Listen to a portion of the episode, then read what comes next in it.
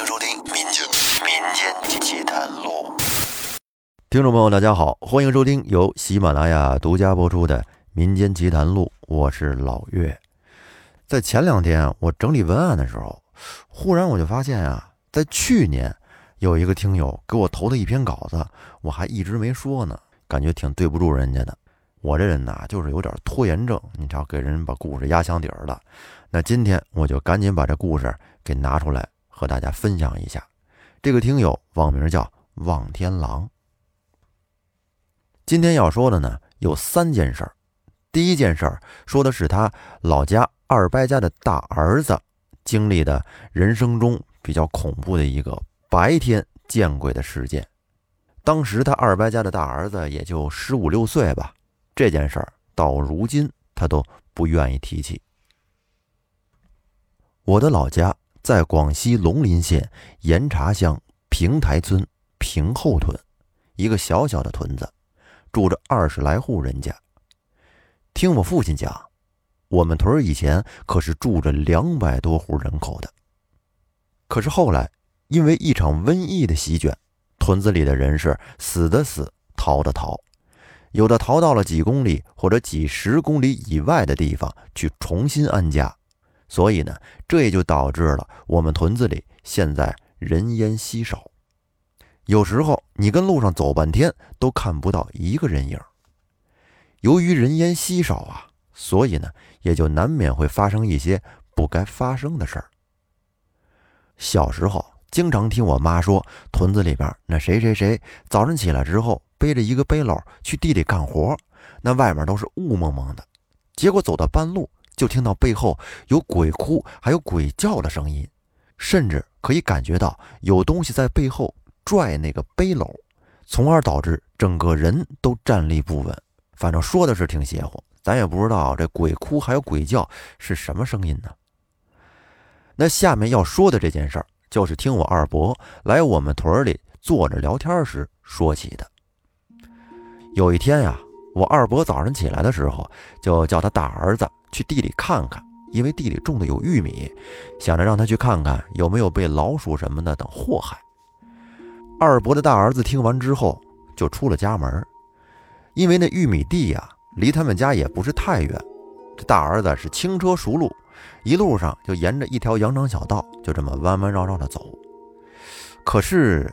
走着走着，他就发现今天怎么跟往常不太一样啊？走了这都有一个多小时了，还没到。然后渐渐的，他就发现，哎呀，自己是不是走错路了？竟然走到了一个没有人烟的地方。而就在这时候，那个雾气还没散呢，能见度很低，也就有三四米远吧。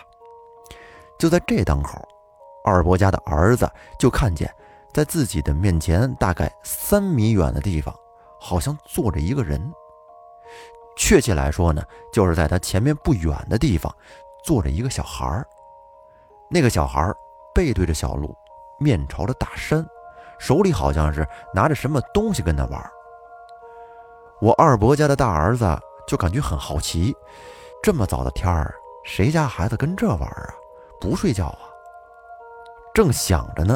他这好奇心就起来了，他是不自觉的就想凑到那个人的跟前去看一看，看看这人到底是谁。他走到那个小孩跟前，打了个招呼，然后这小孩缓慢的转过了头来。谁都没有想到的是，就在这时，二伯家的大儿子看到的竟然是一张腐烂恐怖的脸，那是一张扭曲的脸，并且。脸上在不停地流着脓，而且一只只的蛆从那张溃烂恐怖的脸上掉了下来。而且那个小孩手里还拿着两块石头，玩着农村人用石磨磨东西的样子，玩的正高兴着呢。二伯家的大儿子看到这恐怖的、令人毛骨悚然的场景时，突然吓得啊的一声，撒丫子就往回跑。并且边跑边哭，边哭边跑，一路上也没停过。等他到家的时候，那嗓子都哭哑了。大人们是哄了半天，才让他的情绪平复了下来。大人们问他是怎么回事啊？哭成这样，他也不说，可能是惊吓过度了吧。等到几个小时之后，他才断断续续的道出了他刚才见鬼的真实经历，而家里人听了也都是不寒而栗。到了第二天，大伯家的大儿子就生病了，一病不起，病了很长时间，而这件事儿也一直是他心里的一个坎儿，直到现在他都不愿意再提起或者想起。那第一件事儿就是这样，这劲儿可挺足的啊，有种恐怖电影的即视感，真可怕。那咱们再说第二件事儿。记得小时候，我爸爸跟我们家人说过这样一件发生在他身上的事儿，希望大家听了之后呢，对待世间万物也要怀有敬意之心，愿世间一切安好。小时候家里很穷，很多时候连饭都吃不饱。就更别提吃肉了。那时候我依然清晰的记得，如果想要吃上好东西，那就是吃面条，但是还得是生了病之后才能吃上一顿。当时对于我来说，能吃饱饭或者是能吃上面条，那都是非常奢侈的。有一天家里的柴烧完了，这就需要我爸爸去上山砍柴，于是呢。他在吃完早饭之后，往腰间挂了一把农村用的砍柴刀，就上山了。那条路对于我爸爸来说是再熟悉不过的。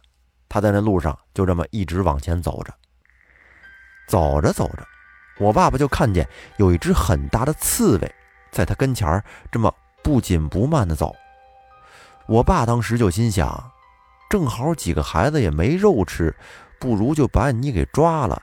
晚上给孩子们改善改善伙食吧。想到这儿，于是我爸上前一个大跨步，就把那个大刺猬给逮了个正着。然后我爸又找了一根绳子，把那只刺猬给拴好了，就吊了起来。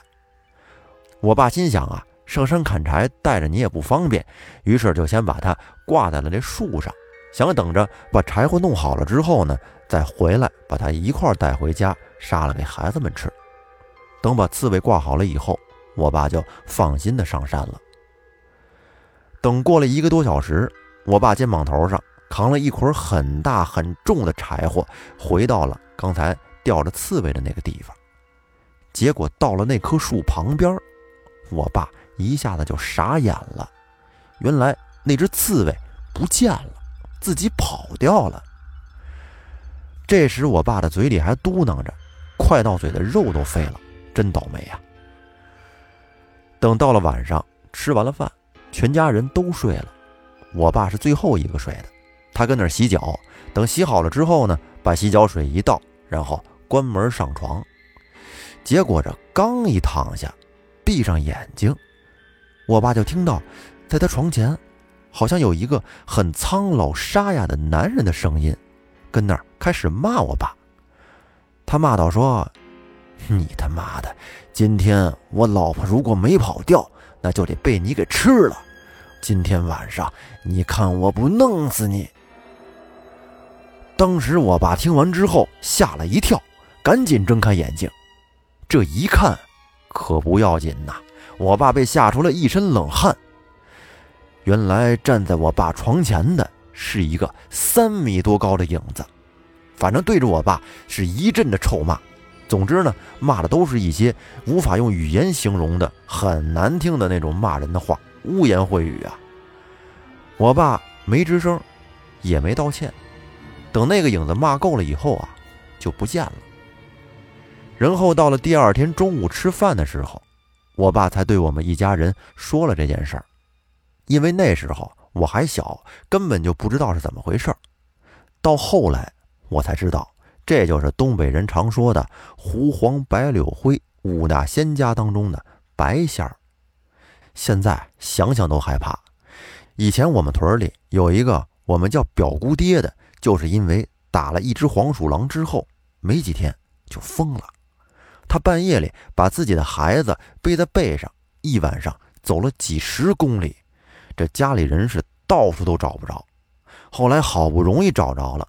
把他带回家，他还一把火把自己家给点了。把家里全都烧了个精光啊！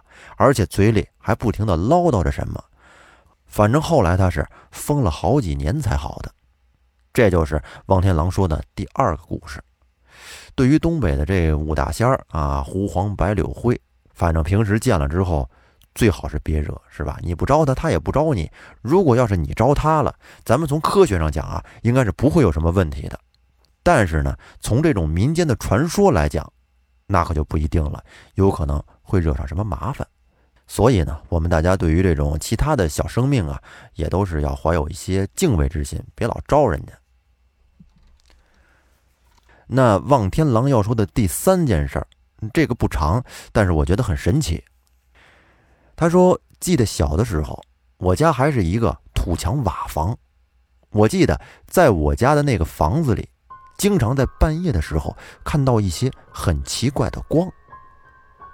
记得有一天家里来客人了，家里的房间不够睡，于是我们就用稻草在堂屋中间给铺了一层。”然后在稻草上面又铺上了被褥，然后我们就这么睡。我当时是被夹在大人中间睡，结果就在半夜的时候，我就醒了。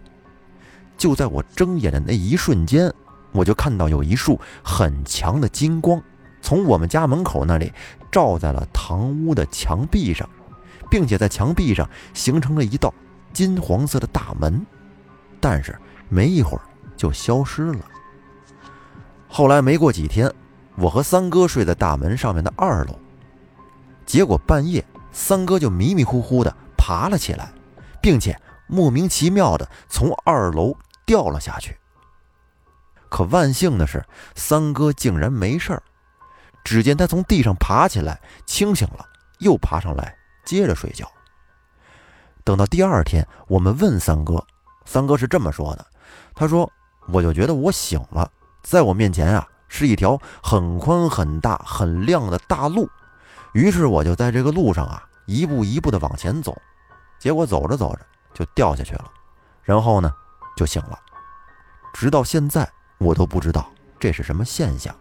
有没有知道的听众朋友，可以帮着分析一下。那说到这儿呢，望天狼的这三个故事就全说完了。这第三个呀，我觉得真是太奇妙了。半夜醒了之后，我看到墙上有一道金色的大门，我觉得这有可能是做梦。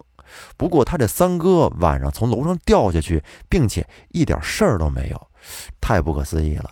大家要是有懂的，可以帮着在评论区分析分析。那这期节目时间差不多了，咱们就先说到这儿吧。欢迎大家订阅专辑并关注主播，多留言互动。那这期就到这儿，感谢您的收听，拜拜。